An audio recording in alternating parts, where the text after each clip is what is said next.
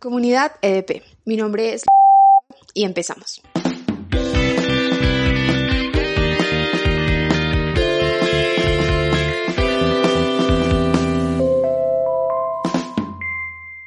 ...2020 ha sido definitivamente el año chino.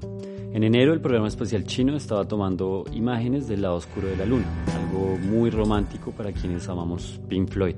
Luego fueron eh, la zona cero de la propagación de la pandemia más mediática y mediatizada de la historia. Bueno, después sabríamos que ya se tenían reportes del virus desde 2019 en otros países del mundo, pero el relato sinofóbico anti-China ya estaba instalado, no había nada que hacer. Y en medio de la locura, varios países empiezan a poner muros a la introducción de las tecnologías 5G en su territorio. Boris Johnson, por ejemplo, en el Reino Unido, en un Reino Unido post-Brexit, es el último en tomar decisiones en este sentido bajo el relato de la protección de la soberanía y el rechazo a cualquier amenaza de vigilancia y control.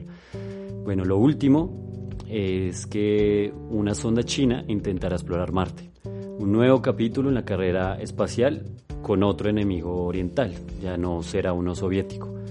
Todo en medio de una guerra comercial. Con este panorama, donde casi la mitad de la población mundial permanece confinada en periodos de cuarentena por cuotas, saltando de 15 días a 15 días, TikTok, de origen chino, la aplicación ha visto un crecimiento exponencial, pues tenemos más tiempo de ocio en nuestras casas y muchas ansias de conectar con el mundo, pero podría estar sirviendo como un arma de control y vigilancia en nuestra contra. En mayo pasado, en Singapur, se sentenció a pena de muerte a un traficante de drogas de 37 años vía Zoom otro gigante chino, de la comunicación al alza en esta nueva normalidad. Qué distopía tan distópica, ¿no creen? ¿Usar o no usar TikTok? Esa es la cuestión.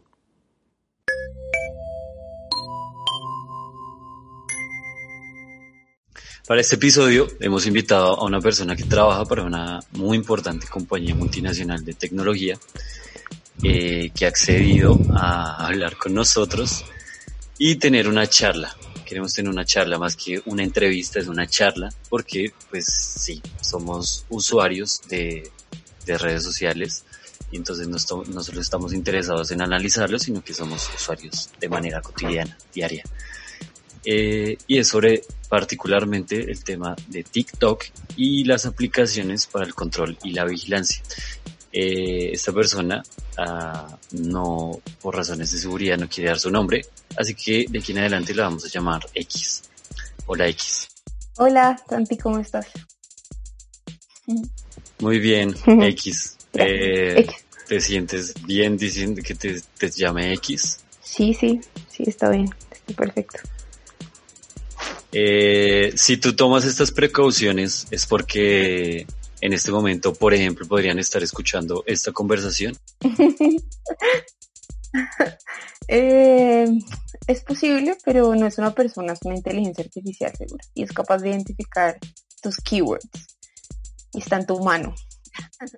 De una, porque Anonymous eh, a comienzos, casi comienzos de este mes, invitó a los usuarios de TikTok a eliminar la aplicación. Básicamente diciendo que, eh, bueno, se filtró una información en el que aparentemente las la información que está en el portapapeles a la hora de que editas estos videos cortos en la, en la plataforma, pues queda, eh, no, no es encriptada y puede ser utilizada por la aplicación y por los servidores que utiliza la aplicación.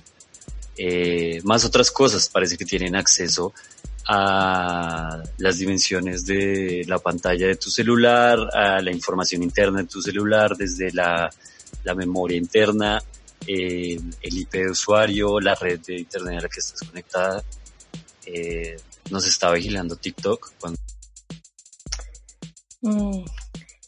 Pienso una cosa, digamos que quiero retomar un punto, el punto, o sea, como un poco el punto el que, en el que iniciaste, eh, y tiene que ver con que mm, pues bueno, no, no, en realidad sí puede que nos estén, que nos estén, que nos estén em, vigilando, pues ni siquiera vigilando, simplemente hay monitoreo.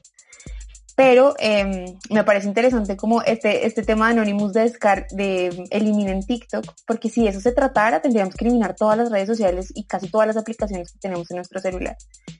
Em, yo no sé si es como algo que la gente haga normalmente, pero si tú te vas al gestor de aplicaciones de tu celular, te vas a dar cuenta que has otorgado permisos a todas las apps que tienes ahí. Entonces tienes permiso de voz, permiso de ubicación, y pues eso ya de entrada le deja saber a las, a las, a cualquier app en realidad o a cualquier dispositivo servidor de, de, de tecnología dónde estás, quién eres y qué dispositivo estás usando para acceder a la red porque cuando tú accedes a la red, pues tú dejas un footprint, dejas una huella. Y esta huella pues es rastreable y es identificable y a través de esa información que tú dejas se puede inferir mucha más información. Entonces, eh, me, parece, me parece interesante que la discusión esté alrededor de TikTok, me, causa curiosidad, em, pero realmente si me preguntas, todas las apps y todas las redes sociales nos están, nos están midiendo, nos están, no, ni siquiera yo creo que se trata de control, pero sí que es vigilancia, o sea, sí que recopilan toda nuestra data, pero esto no es un caso exclusivo de TikTok.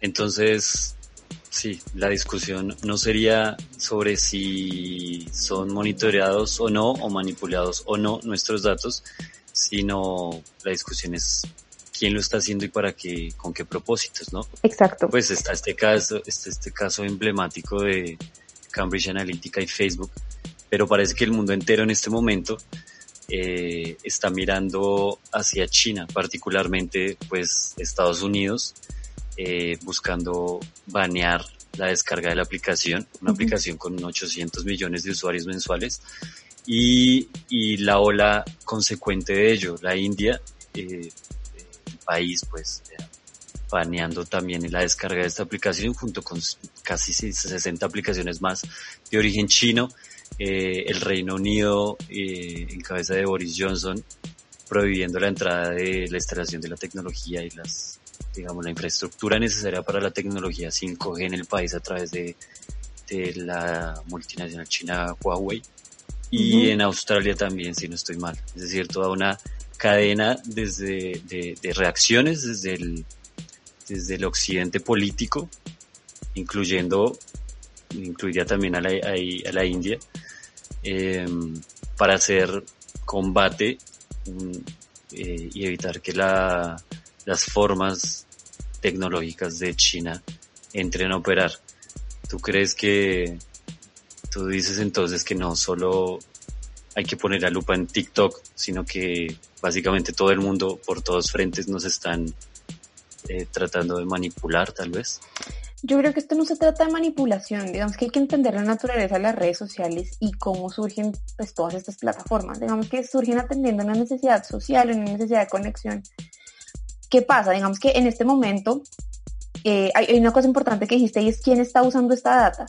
En este momento, eh, yo no sé si para los usuarios es transparente que cuando ellos firman o acceden a descargar una aplicación y no solo descargarla, sino usarla una aplicación de redes sociales o cualquier tipo de aplicación, eh, lo que las personas, y si es gratuita, lo que las personas están ofreciendo a cambio son sus datos. Sus datos son la moneda de cambio del mercado. Imagina que es su criptomoneda, es tu billetera. Tu billetera virtual son tus datos. Pero, pero pues es justo. O sea, te voy a explicar por qué me parece que es justo porque eh, la operación de las redes sociales o la operación de cualquier plataforma digital conlleva un, o sea, conlleva un gasto enorme. Sí, conlleva un gasto enorme porque tú tienes que hacer actualizaciones, tú tienes que tener gente que esté solucionando los bugs que suceden a cada rato, eh, tienes que tener extensiones larguísimas de servidores, que esto me parece chistoso, la gente que es súper ecológica y usa Facebook porque realmente hay una huella ahí bien importante. pero el punto es, alguien tiene que pagarlo. ¿Quién lo paga en este momento? ¿Cómo se subsidia? A través del marketing. Entonces, básicamente, Facebook y Google y todas las, en realidad todas las plataformas eh, digitales que tengan acceso a, data, ellos hacen, eh, ellos lo que hacen es que te, permiten, digamos, si tú eres una marca, por ejemplo, te permiten seleccionar con un nivel de detalle que te cagas de miedo eh, el segmento al que quieres llegar. Entonces, imagínate que tú, que, que yo soy una compañía que vende autos y, yo, vendo un segmento de auto familiar. Entonces yo voy a seleccionar eh, hombres y mujeres entre los 35 y los 45 años, porque yo asumo que estas personas deben tener hijos y están, deben estar pensando que cómo cargan, cómo cargan a sus hijos o cómo cargan a su familia. Eh, entonces yo sé que a estas personas les preocupa el consumo de gasolina, entonces yo tengo unos keywords asociados a eso. Yo sé que les, que les preocupa, eh, no sé, que les preocupa eh, la seguridad, entonces, eh, pucha, hay unos keywords asociados a esto. Nos pasa, yo creo que los nos pasa una cosa con, con, con, respecto a las redes sociales, es que estamos abordando la conversación desde, desde, desde la aplicación o desde el tercero pero estamos obviando la responsabilidad del usuario y lo que tiene que haber es claridad en el contrato. La gente tiene pereza de leer, por supuesto, entonces nos va, pues, va a tocar que, que las aplicaciones tengan mucha más claridad eh, pues los servicios digitales tengan mucho más claridad cuando se hable del contrato que están asumiendo las personas. Las personas están dando sus datos. Entonces, listo, se entiende eso, se entiende, digamos que se, entiende, que se entienda que los datos son la moneda de cambio de, de, un mercado que alguien tiene que pagar y que hoy está pagando la industria del marketing. Eso cerrado. Ok, ¿qué pasa cuando esos datos trascienden esa esfera del marketing y son usados con ejercicios políticos? Yo creo que eso sí que es peligroso, ¿cierto? Entonces, claro, lo que está pasando ahorita es que eh, la acusación de, Estados Unidos, sobre todo, es que eh, TikTok y, otras, y Huawei y otras compañías de tecnología eh, chinas son usadas por el Partido Comunista para espiar al mundo. Entonces, claro, entonces Estados Unidos está lleno de miedo eh, y está llenando de miedo al mundo, ¿cierto? Y lo que está pasando es que está usando las agencias de noticias para invadir, eh, para, invadir, con información sobre esto. Y está aprovechándose de algo muy básico y es el, desconocimiento. Mientras haya desconocimiento técnico, pues es muy fácil aprovecharse de, no sé, por ejemplo, tú sabes el tema del portapapeles. Pasa una cosa en la programación eh, y de algunas apps. Hay, un problema súper importante hoy y es el tema de los box, por ejemplo, o de los spams, ¿sí? A toda persona que tenga Facebook o Instagram o cualquier red social se puede dar cuenta de la cantidad de spam que hay hoy. Y estos son bots, ¿sí? Estos son bots de sistema. Entonces, eh, esta lectura del portapapeles es una, digamos, como una solución que habían desarrollado otras plataformas o que se ha usado con anterioridad para identificar cuando, alguien, cuando algo está copiado y pegado de forma sistemática, como un spam, ¿cierto? ¿Qué pasa? Pues que TikTok fue acusado de esto, pero TikTok, TikTok no es la primera plataforma de, ser acusada eh, de esto, porque LinkedIn ya había tenido problemas con esto y tal. Entonces, claro, tú puedes usar ese argumento como, Dios mío, están leyendo lo que tengo copiado en el portapapeles y era, pucha, sí, pero no lo están usando por las razones que tú crees que las están usando, ¿sí? Entonces, eh, pues bueno, no, no, no, sé que no, no sé si no, no podría comprobártelo, pero te puedo decir que sé que es, una herramienta que se usa en programación para identificar un spam. Entonces, es, no sé, es, es posible que, que, se, que se esté usando con otros propósitos, yo no lo sé, pero a quién le interesaría saber el número de teléfono que tú acabas de copiar, ¿sabes? O sea, digamos que hay que, yo creo que aquí hay que hacer un poquito de razonamiento lógico.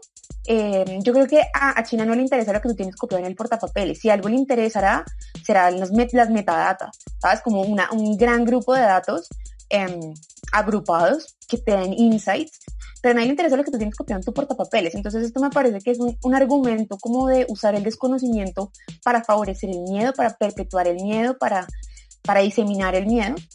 Tiene que ver mucho con el, con el desconocimiento técnico de los usuarios y también pues que pues puto estamos permeados por, por pues, ¿cómo decirlo? Como de réplica. No hay, no hay como un ejercicio investigativo claro, eh, y entonces también tienes el desconocimiento de las personas y tienes las agencias de noticias que son cuatro o cinco importantes en el mundo y que todos están replicando lo mismo. Y en redes sociales pues es como un efecto espejo en el que todo el mundo está diciendo y hablando lo mismo. Eh, pues porque se, se, crea como esta obra de miedo, pero nadie está explicando, ¿verdad?, cómo funciona el sistema, ¿no? Eh, hay otra cosa que yo quería hablar al, al, respecto de esto y es, se ha hablado mucho como del backdoor de TikTok. Sí, como estos tienen un backdoor, entonces, eh, pues sí, como que se puede acceder, se puede acceder fácilmente a, a información de los usuarios, se puede robar información. Pero, de nuevo quiero decir, esto puede que esté sucediendo, seguramente está sucediendo, pero yo también pienso, digamos como desde el conocimiento técnico, pienso que puede obedecer al hecho de que TikTok tiene una, tiene una visión de expansión demasiado rápida. Y eso hace que tú omitas muchas cosas o cometas muchos errores dentro de la programación. Y es que yo no sé si, si, si tú sabes cómo funciona una programación así, pero esto es como un árbol, son muchas personas trabajando en el proyecto al mismo tiempo. Entonces es muy fácil que haya huecos en el sistema y esto no, esto no le pasa solamente a TikTok. Si tú alguna vez has jugado Free Fire has jugado Fortnite o lo que sea, tú te das cuenta que siempre, siempre hay como hackers o entidades maliciosas intentando eh, pasar por encima de los usuarios, ¿sí? Y pasa también en Instagram con lo que te decía, los bots, en Facebook también. ¿Quién, ¿quién está, qué, qué, empresa está detrás de TikTok? em, se llama ByteDance. Es China, China estadounidense. Sí, es China. ¿Sabes, sabes si... Es China estadounidense, no es solo China. Porque compraron Musicali. Pero, pero, pero tú sabes si, por ejemplo, si tienen estos ejércitos de, programadores eh, trabajando 24/7 para que esté operando continuamente sin fallas ni caídas la aplicación. Esto, o sea, no son solo personas en China trabajando, sino son personas alrededor del mundo trabajando para la aplicación. Pero es que todas las compañías lo tienen. La tercerización en, en, en grandes empresas y conglomerados tecnológicos hoy en día es como la regla. Claro, pues es que es, que es, una, es, una operación muy grande, es como un call center, ¿sabes? Es como que ATT esté basado en, Estados Unidos, pero los call centers están en Latinoamérica o están en India. ¿sabes? O sea, es una operación enorme, es una operación muy grande. Por eso, por eso es que, por eso es que la gente tiene que pagar con sus datos y alguien tiene que, y, alguien tiene que pagarlo. Esta operación es muy grande. Imagínate lo que significa eh, sostener una aplicación que tiene 40 billones de usuarios. Esto es mucha gente al mismo tiempo. Entonces, es una operación muy grande. Yo creo que... Porque había visto, había visto, por ejemplo, eh, que Facebook tiene todo este ejército de, de, filtradores del contenido que aprueban o desaprueban lo que lo que sale en, en, Facebook, lo que vemos en nuestro feed de Facebook en función de las, de las normas de, de usuario, porque hay contenido que no puede estar en Facebook por, por esas mismas normas, eh, y están ubicados en, en Singapur, en Bangladesh. Entonces, uno, claro, la, hay muchísima gente en la que me incluiría, me, me, me incluía antes, pues ya no después de saber esto, eh, que, que seguramente supone que Facebook Mark Zuckerberg, Estados Unidos, y toda la operación es estadounidense, TikTok, China, toda la operación es China, y así sucesivamente, pero en realidad todo esto está muy deslocalizado, ¿verdad? Sí, y yo creo que, o sea, si tú me lo preguntas a mí, es la mejor forma de hacerlo, porque la verdad es que no podemos hablar de, o me parece un error, hablar de, de, de tecnología supeditada a un espacio como un país. ¿Sabes? La tecnología yo creo que ya es algo que nos, que trasciende las fronteras y que tiene que verse como colaboración. Por eso es tan peligroso que Trump bloquee a China. Porque, pucha, yo creo que, yo creo que el mejor, el mejor aprendizaje. Ah. Como te lo dije, una seguidilla de países haciéndolo, ¿no? O sea, esto ya es como un movimiento anti-China en el Por supuesto. En el, año, el año más anti-China que, se, de, de, muchos años y décadas atrás, ¿no? Con todo el tema del, de, del COVID, Ajá. Eh, todo el tema 5G, la tecnología 5G, eh, ahora con este asunto de TikTok. Eh, de hecho, en enero, eh, todo el asunto de la, de, la llegada de, la exploración china, del, programa espacial chino al lado oscuro de la Luna y la próxima sonda que están por mandar a Marte. Es decir, como el año chino en todos los sentidos y un occidente que está temiendo el avance eh, imparable parece de, no solo de lo chino sino de lo asiático, ¿no? Sí. Porque también. Pues no, en realidad es China.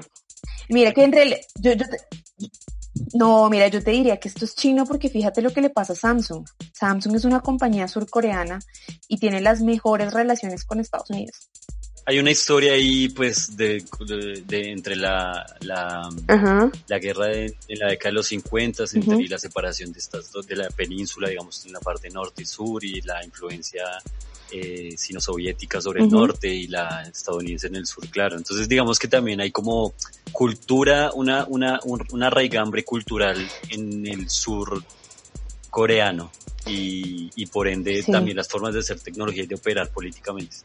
Sí, entonces yo lo, yo como lo entiendo, yo, mi, mi expertise es el marketing, entonces puede que, que diga cualquier tontería.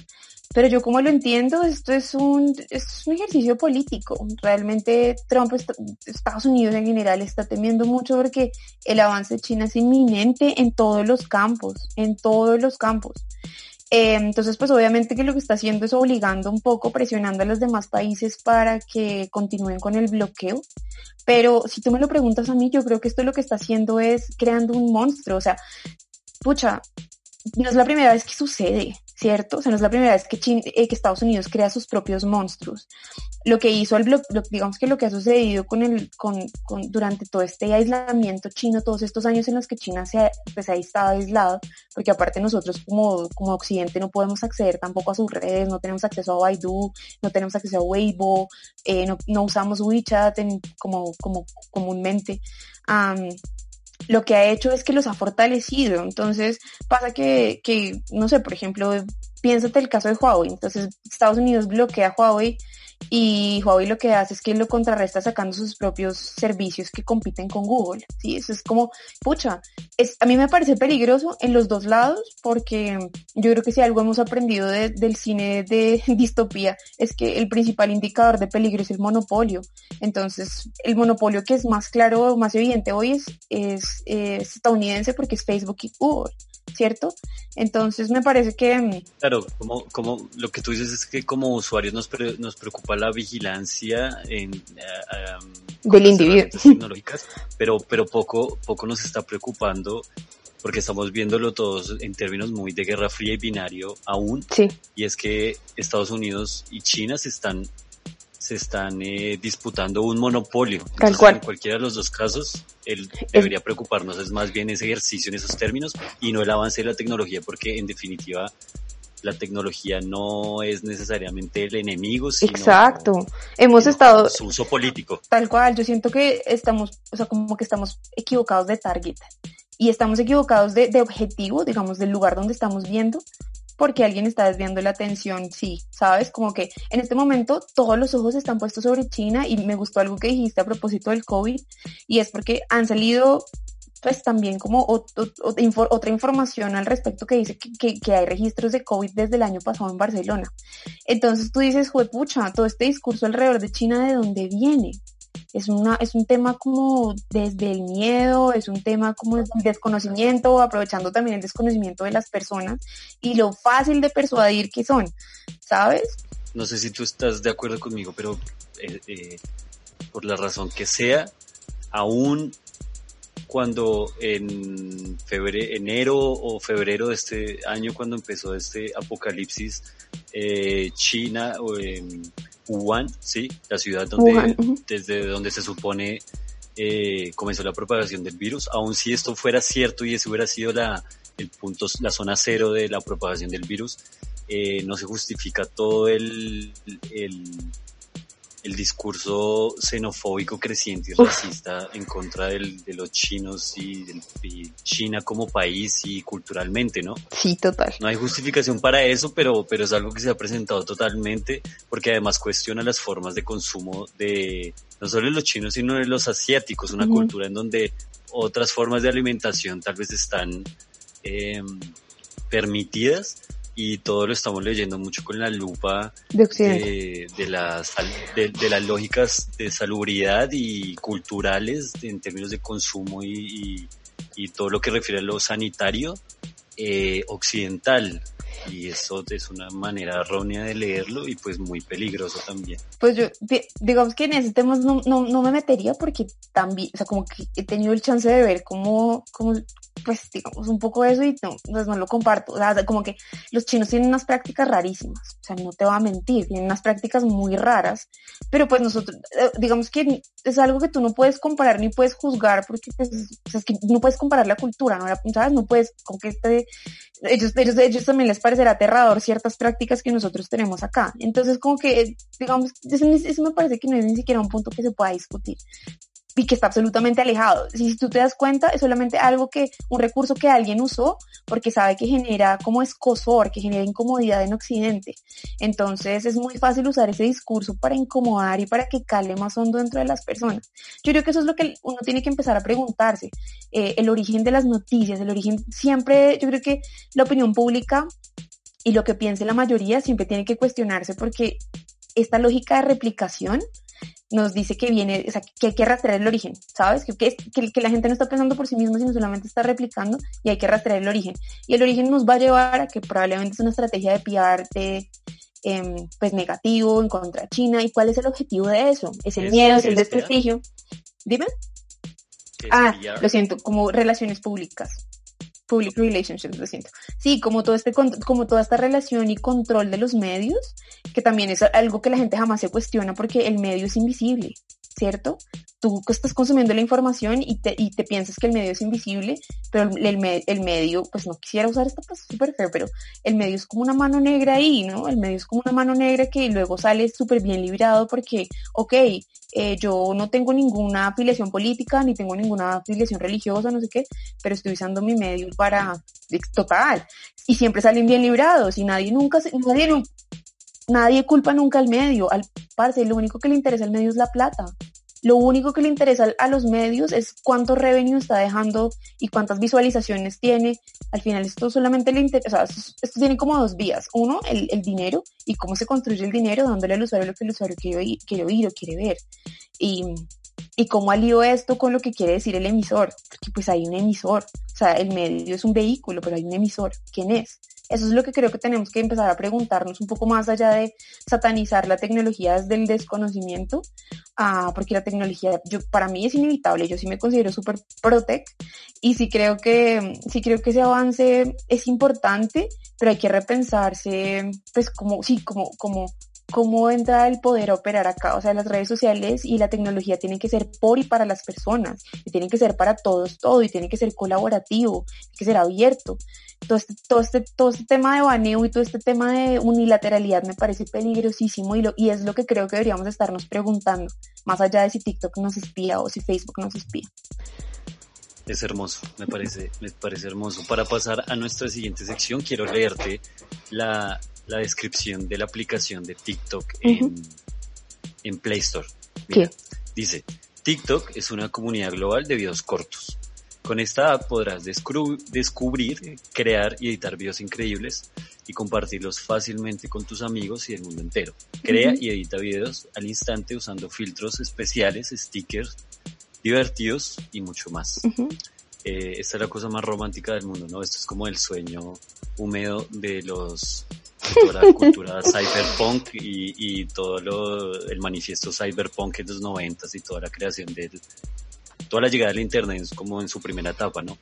Eh, porque estos son los verdaderos eh, prosumidores, ¿no? Como los, el consumidor que también produce. Y es como un círculo cerrándose constantemente. No solo porque, por supuesto, quienes hayan echado una ojeada más profunda a los videos que se encuentran en TikTok, están las estupideces más grandes y la sátira y el humor más banal posible, pero también hay mucho contenido de calidad. Hay cosas brillantes, hay cosas brillantes. Está compartiendo su conocimiento en videos de menos, de un minuto o menos, eh, con una suerte de hacking cognitivo a la, a la, a la, al alcance de casi todos, ¿no? Eh, ¿Qué piensas de eso? ¿No te parece muy lindo? A mí me parece hermoso. A mí, yo, yo la verdad no, digamos, no, no produzco para, para TikTok porque me, digamos que no, no, he podido, simplemente no he digamos que es súper intuitiva, pero no, no, con que no me llama tanto la atención pero mm, eh, como que he pillado muchas cosas que suceden ahí. A mí me gusta, un punto de lo que tú dices está bien importante, como eh, todo este conocimiento, pero también están surgiendo cosas más grandes detrás, tiene que ver con toda esta generación, eh, ¿cómo se llama? Centennial, ¿cierto? Esta generación que está, que, que tiene como entre 14 y 21 años, así una cosa más o menos ahora. Em, y tú te pones a ver y TikTok tiene, pues TikTok tiene como una característica ¿cómo será? Como que hace que la gente se desinhiba mucho, que haga tonterías, por así decirlo, entre comillas, como tonterías de forma, como sin pensárselo tanto. Y a mí me gusta porque al final esa generación, tú te pones a ver lo que ellos, lo que ellos ponen y pues sí, hay un montón de tonterías, pero también hay un montón de como desnudando su alma. Entonces hay un montón de, de adolescentes, por ejemplo, como súper, que, que, que, tú consideras como súper, no sé, que no sé qué palabra usar. Voy a usar especialmente, específicamente un, un ejemplo de, una, de un man, de un niño colombiano, este niño de tener unos 15 años, y su contenido es como súper tierno. Entonces él es como, ay, es que me parece súper linda, no sé qué, ta, ta, ta. Parce, la cantidad de mierda que le llovió a ese man no es de Dios. Pero el man simplemente está siendo súper honesto. El man dice, es un niño y el man decía, el man decía una cosa como, eh, es que yo, estoy cansada de la, de la, estoy cansado de la figura del macho que no es capaz de expresar su ternura, pues es que yo uso mi plataforma para expresarme tierno porque así soy. Entonces yo digo, uy, esto me gusta mucho porque... Eso, eso rompe la subjetividad machista, patriarcal. Y no solamente esto, te encuentras niños maquillándose, encuentras así, claro, porque es una plataforma como que la gente usa para, eh, como, como sin tanto, no sé, como sin tanta curaduría, tal vez, como si pasa en Facebook, porque por ejemplo tú tienes a tu familia, ciertos casos, ¿no? O tienes las personas del trabajo y tú no puedes poner cosas, eh, de pronto no puedes como desnudar tu alma por completo, eh, pero otras redes sociales que sí te lo permiten, ¿sí? Entonces tienes, no sé, por ejemplo, tienes estos videos que te, que, que son, que te permiten solo una visualización, que tú envías como la lógica Snapchat, que es como que si no lo ves en 15 segundos desaparece. Entonces eso hace que la gente se desinhiba mucho más y yo ahí encuentro también como mucho poder, pues me parece como muy cool y realmente como unas, unas herramientas de, de como para gestionar, eh, para gestionar, ¿cómo se llama? Producción de video de una forma muy pro y de una forma súper intuitiva. Entonces, pues sí, desde luego que hay muchas tonterías y yo creo que mí lo que me parece más interesante es que la gente que me parece tonta es como gente mayor haciendo cosas de niños. Los niños no los encuentro tontos, me parece como son cosas de niños. Lo que sí me parece estúpido es como cuando alguien que es súper grande como que intenta hacer estos challenges que hacen los niños, eso sí como que me parece tonto. Pero pues es igual, es un sesgo mío, cada quien verá lo que hace, ¿no? No importa. Eh, pero a mí me parece un TikTok muy cool, la verdad, si te saben esto. Lo, lo lindo de que veas cool a la aplicación TikTok, que eh, en este punto de nuestra charla eh, es que lo vamos a cruzar con una noticia de coyuntura específica porque pasamos a nuestra siguiente sección, el maldito sistema. Es cierto, usted está mal, todo este maldito sistema.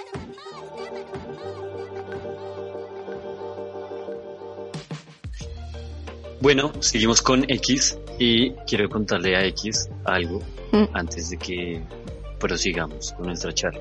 Es algo bien interesante. Después de toda la, la parte inicial de la pandemia y la cuarentena en Estados Unidos, que como ya sabemos se salió completamente de control, eh, claro, Donald Trump estuvo muy ocupado eh, con muchas salidas en falso, tratando de organizar un país que, que no salía de la sombra de lo que estaba ocurriendo. Tres meses después de que hubiera empezado la pandemia, tuvo la oportunidad ya de activar toda su eh, toda la operación para su campaña de reelección, ¿verdad? En la que sabemos que va a verse con las caras con eh, aparentemente con Kanye West y, y, también se me acaba de olvidar por completo el nombre del Bernie. Eh, no, Bernie no quedó. ¿Cuál es? Ah. Joe Biden. Joe Biden, sí. Un se le olvida. hay que, hay que eliminar esta parte. eh, pudo activar su campaña y planeó una un meeting en un estadio del que le cabían 60 mil personas en Tulsa, en Oklahoma, eh, a comienzos del, a mitad del mes eh, pasado, junio. Eh, básicamente lo que ocurrió es que esas se están esperando que se llenara con 6 mil personas y 60 mil personas y no fueron ni siquiera 10 mil. ¿Qué fue lo que pasó?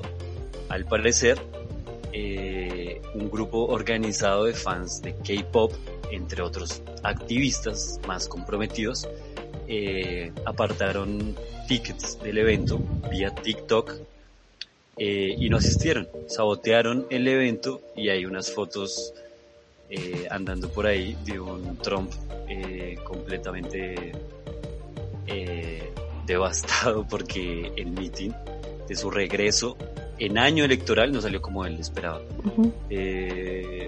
¿Qué te parece? ¿Te sorprende que una de este, de este, tipo de herramientas tecnológicas y aplicaciones que aparentemente solo sirven para el ocio y la diversión funcionen también como una herramienta política? Obviamente esto no es lo primero que el primer ejemplo que podemos rastrear, pues tenemos el gran referente de la primavera, primavera árabe y la importancia que tuvo, por ejemplo, herramientas como Facebook o Twitter. Pero ¿qué, ¿qué, piensas? ¿Te sorprende que, que fans del K-Pop estén organizándose políticamente a través de TikTok? ¿Por qué sorprenderse? Es que esto me parece interesante también. Eh, yo creo que debemos dejar de entender las, las, las herramientas como las herramientas per se, porque el que le da la forma es el usuario. El usuario es libre de hacer lo que se le dé la gana con las redes sociales. Pueden ser tan productivas y tan destructivas como el usuario lo quiera. Entonces me parece que no, no me sorprende para nada y me, me gusta, me gusta el ejemplo de la primavera árabe porque la verdad es que sí. O sea, em, Facebook y, y, Instagram y todas las redes sociales pueden usarse con propósitos superiores y yo creo que estos, pues, estos, son, ejemplos, estos son ejemplos, pero no sé, por ejemplo, las marchas en, en, en, en Colombia que sucedieron el año pasado o las marchas que, que suceden alrededor de Latinoamérica, me parece que el lugar donde se reúne, eh, donde se reúne esta discusión es sin duda las redes sociales. Entonces yo también siento, esto, esto me parece algo también interesante porque a propósito como de este brote de, de, de inconformidad que surgió en Latinoamérica el año pasado, eh, de alguna forma, aunque, contra, aunque, la, aunque las autoridades intenten bloquear el hecho que la gente se reúna en la calle, las redes sociales y la era digital es ahora el campo de batalla. Entonces, pues esto no es una demostración, me parece fantástico. Es, es, es muy interesante ver cómo eh, como al parecer gente que no tiene un historial de organización y militancia política, como uno podría suponer de las personas que escuchan ¿Por qué? K-pop. Claro. ¿Qué tiene que ver una cosa con la otra? Basada, basada, es una cosa basada en nada, Ajá. pero no me vas a negar que, que, hay una asociación casi automática entre los consumos masivos culturales uh -huh. de este tipo de boy bands con la con una, de, de, manera contraintuitiva, con una, con un desinterés casi innato por, por la, por el ejercicio de la ciudadanía, el control político, eh, la participación activa en procesos eh, no solo electorales, no sino, sé, no me atrevería. En general. No me atrevería a hacer como una, una, como una afirmación así. Pero. Me gustaría, me gustaría que, que en el podcast en algún momento entrevistáramos a un, a un fan de, de K-pop y toda esta música y me si tiene bases de formación política o, es un cuadro político de Es que, mira, yo, yo creo que, bueno, está bien, digamos que entiendo tu punto, pero incluso aunque estas personas fueran políticas, por así decirlo, pues digamos que no estoy, no estoy muy familiarizada con la noticia, si te soy muy honesta, pero eh, es que Trump no solamente, en, o sea, yo creo que es que en Estados Unidos, ay, ¿cómo, cómo, ¿cómo explico esto? La sensación que yo tengo sobre cómo veo la política en Estados Unidos tiene que ver con que Trump no es solamente un personaje político, sino es un personaje del entretenimiento. Entonces la gente lo ve a él como una figura, o sea, digamos que así como tiene detractores, pues tiene gente que lo ama profundamente. Entonces yo siento que uno, uno no necesita ni siquiera estar absolutamente politizado para darse cuenta de la persona que es Trump, ¿sabes? Y bueno, si digamos que tienen un contexto de K-pop, pues K-pop tiene un origen asiático, entonces uno podría incluso pensarse que esto es un boicot que tiene que ver con China o whatever, no sé, que pues, habría que ver como que estas personas, qué era el propósito que tenían, pero, pero sí, pues incluso si esas personas no están politizadas, yo creo que es que uno no necesita estar politizado para que Trump le parezca, pues mejor dicho, ¿sabes? eh, es un showman, es un businessman, o sea, eh, me parece, o sea, nada, la verdad es que yo, el man, la verdad solamente siento mucha curiosidad, o sea, algún día me gustaría entrevistarlo y tratar de tener un atisbo de qué carajos pasa por su cabeza, parce, porque de verdad este man no, es que parece que todo lo que hace es como si fuese parte de, un show, de, de, un reality, ¿sabes? Por eso, por eso a mí no me parece ni loco que quedara Kenny, o sea, de verdad no me parece ni loco. Eh, Estados Unidos está tan, tan, tan permeado de entretenimiento que no hay ninguna esfera de su vida privada, pública, que no sea un show. Entonces, para mí esto es un show. Todos están haciendo, todos están haciendo estos, esta suerte de, de outsiders, están haciendo la misma lectura, al parecer, una lectura muy perspicaz sobre cuál es el, sobre qué ese histórico eh, capital electoral eh, muerto de la, de la persona política y desinteresada que se concentraría puntualmente en, la, en la gente joven, desgastada por las formas democráticas y de la democracia liberal y sus formas de representación, eh, podría dársele la vuelta a la mesa y de hecho captar esas audiencias y renovarles la atención eh, con, con el entretenimiento, ¿no? Están haciendo con una lectura muy acertada en ese sentido, que los clásicos hombres de Estado y administradores públicos eh, no están haciendo porque siguen también seguramente también pensando mucho en la política de partido tradicional. Sí, ¿Tú no. Crees que, ¿Tú crees que estamos presenciando como un despertar político y de en medio de una pandemia, como de interés por lo político, como de activismo político? Yo creo que es inevitable, o sea, digamos que antes veníamos viviendo nuestra vida de forma muy individual, o sea, como que cada quien estaba preocupado por sus cosas y esto es una lógica también, super, o sea, como que favorece mucho el capitalismo, ¿no? O sea, como que sobrevivo y yo miro cómo hago. Y si tengo que pasar por encima de los demás, pues paso. Pero ahorita siento que tal vez la gente al estar en casa o tal vez como estar fíjate, o sea, como que yo, por ejemplo, nunca había sido obligada a usar tapabocas en público. Y además como que puede ser, por ejemplo, que, que recibiera una multa por no hacerlo. Entonces tú te empiezas a, cuestionar los poderes, te empiezas a cuestionar la lógica del relacionamiento, de, ¿sabes? Como que yo siento que pues esto se presta para que la gente se dé cuenta que en efecto vive dentro de un estado, ¿sabes? Eh, un estado de una forma de gobierno y esta forma de gobierno pues pucha, está haciendo las cosas mal, es evidente. Entonces yo creo que sí, esto es una, pues una buena época para pensarse como un montón de cosas, eh, desde, lo, desde lo personal y desde lo, desde lo social. Entonces, pues sí, es inevitable. Ahora, es que lo que pasa en Estados Unidos es una cosa súper loca. Tú pensarías como que es una sociedad súper educada, pero no, en realidad todo el mundo es como una máquina trivializadora, como están, como que, como que su gran misión en la vida es consumir. Es como si de verdad se tratara de eso. Entonces, pues desde luego que no todas las personas, pero sí una importante masa. Y estas, estas personas pues al final son las que, pues sí, se están eligiendo. Entonces eso es una cosa difícil. Sí, muy difícil eh, y, y, muy también muy interesante el debate que nos dejan los fans del K-pop y su saboteo sí.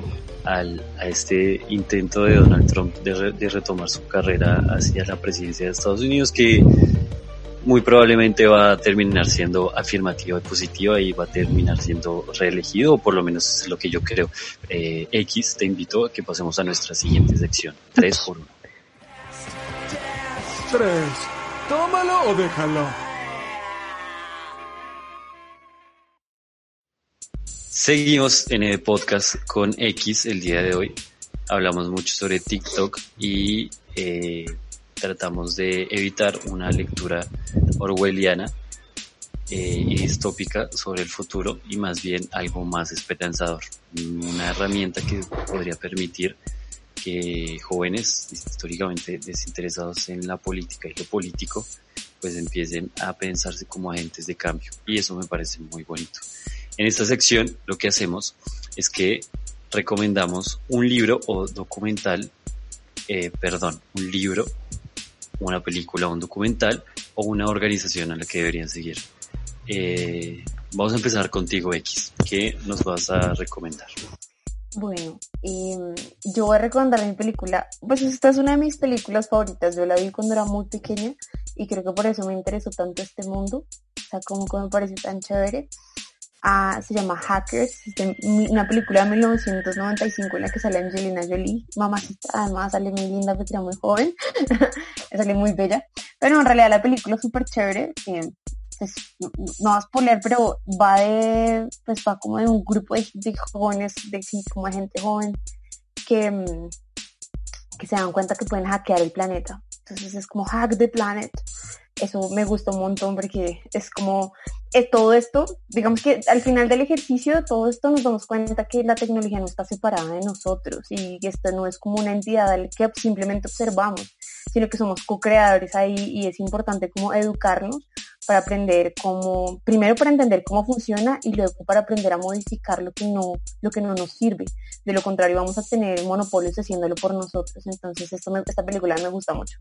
Y eh, lo que quiero recomendar eh, son, bueno, a propósito de que, las, de que las redes sociales se usan para malos propósitos, pues también se pueden usar con buenos propósitos, pero hay que saber buscar. Entonces quiero recomendar como dos de mis hashtags favoritos, también como para educarte un poco sobre, sobre sobre digital, pero también como para entender un poco a propósito de la data, para qué se usa la data. Sí que la data se está captando, por supuesto, pero ¿para qué se usa esta data? Entonces, eh, uno es, de esto se puede encontrar en Instagram, es hashtag Big Data, Big Data, o hashtag Data Science. Esos dos son como dos, dos, dos, dos numerales para seguir y que tienen muchos datos, sí, tienen muchos datos súper técnicos, pero también están llenos de memes. Esta comunidad, yo creo que no hay una comunidad más cool que, que, los geeks o que la gente que es programadora, que es súper nerd, porque en realidad le meten tanta pasión a la cosa que se inventan, se inventan memes tontísimos para explicar cosas que son súper complejas y que te dejan súper claro. Entonces estos dos hashtags me gustan mucho y son como muy fáciles de entender y como que la gente va a ir entendiendo para qué se usa la data y en realidad cuál es el propósito de la minería de data.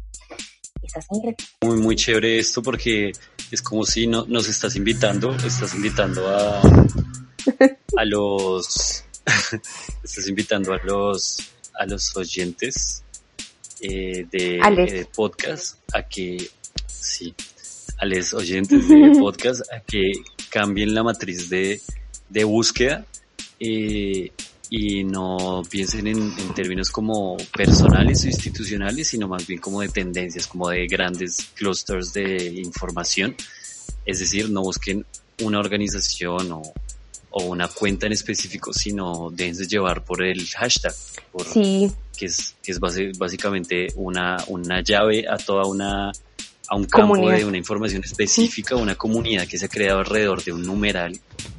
Y eso me parece que es, es, es, como muy sencillo, muy simple, pero muy revelador también de cómo funcionan las redes sociales. Sí. Yo, pues yo, yo voy a, a seguir aquí la onda de, de, de la información y de, y de captar información para entender este ecosistema recomendando un libro de Marta Peirano que se llama El enemigo conoce el sistema y va sobre la manipulación de ideas y de personas eh, de influencias, precisamente ya que hablamos de hashtags, eh, en entornos de economía de la atención y todo lo que esto supone.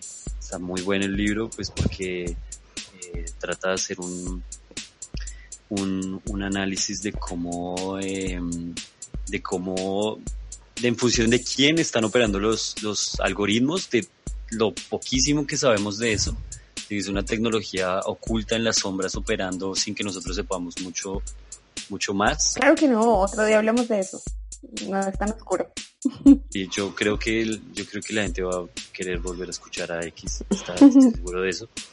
Y además tenemos que pensar, yo creo que si algo nos quedó, eh, me quedó a mí por lo menos de esta conversación contigo, es que debemos evitar eh, caer en esta lectura fácil en donde China se convierte, China y su, su, su brazo tecnológico eh, por extensión de su brazo político y su lógica política y geopolítica en el mundo, se convierte en un chivo expiatorio fácil a quien, sobre el cual dirigir todos los fenómenos eh, que están irrumpiendo en la vida del hombre contemporáneo.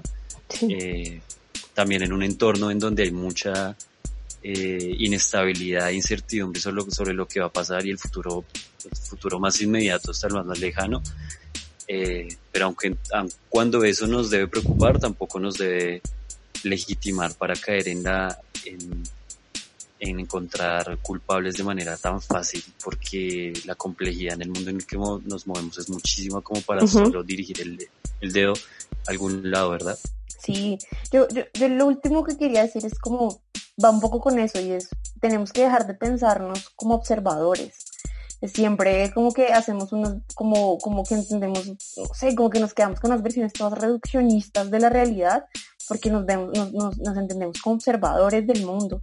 Entonces yo creo que eh, el mundo de la tecnología tiene una cosa súper chévere y es que nos invita a todos a la autogestión, como todo esto que, hemos relegado antes al gobierno o a otras instituciones, la, la podemos empezar a hacer nosotros mismos, eh, pero pues hay que educarnos y la educación quizás en principio no es tan sencilla porque pues tiene mucho técnico y tiene tanto de fondo, mejor dicho, de forma como de fondo, pero es una oportunidad súper chévere para empezar a co-crear, ¿sabes? Como para co-crear en el mundo digital y empezar a, a, dejar de depender de los monopolios. Eso uno, cuestionarnos absolutamente todo. Eh, cuando la realidad parezca tan obvia, hay que cuestionarla de inmediato y si está mediada, si está mediada por los medios, valga la redundancia, pues todavía más. Entonces me parece que es importante hacer ese ejercicio y, y, y, y nada, pues meterse por, o sea, yo creo que perderle el miedo al mundo digital y empezar a, empezar a crear, ¿sabes? Empezar a crear es la única forma de contrarrestar eh, que, que, se extiendan los monopolios Eh, ojalá haya una solución de redes sociales colombiana hecho por y para colombianos, por ejemplo. Son este tipo de cosas que, que, nos hemos acostumbrado a ver como que asumimos que es la única realidad que existe, que Facebook y Instagram son gigantes y tienen que perpetuarse, que China es una amenaza. No, pues ese es es un, es un medio político. Más allá de eso, nosotros tenemos herramientas en nuestras manos y es nuestra deber como seres humanos apoderarnos de esta herramienta. O sea, no podemos dejar que alguien más use el fuego y nosotros lo observamos, ¿no? Aprendamos a el fuego y dominémoslo. Creo que es la única forma como de, como de adelantarnos a la distopía o de evitar la distopía. De lo contrario, Blade Runner o, o hackers incluso. Cuando vean la película van a saber de qué estoy hablando. Y ya. Me encanta esta conversación con X porque confirma que la ciencia política tiene que apostarle cada vez más y más a la interdisciplinariedad uh -huh. y entender eh, pues la importancia, tal vez los rezagados que estamos respecto a los debates sobre tecnología, pero por supuesto todo la digamos los estudios de Big Data puestos al servicio de las ciencias sociales, que es un campo específico, digamos, como la ciencia de datos, que está teniendo mayor crecimiento y nos gustaría invitarlos a que empiecen a explorar eso. Uh -huh. X, muchas gracias por acompañarnos en este segundo episodio ya de, de podcast. No, con mucho gusto. Y nos vemos. Adiós. Comunidad EDP, este fue todo el episodio, el segundo episodio de nuestro ED Podcast. Les recordamos que hay muchas maneras para colaborar con este proyecto. Pueden, enviarnos sus artículos de opinión, eh, pueden enviarnos sus contribuciones para que hagamos infografías, memes o libros también, o pueden buscar maneras de donar a este proyecto para que sigamos creciendo. Nos vemos en el próximo episodio.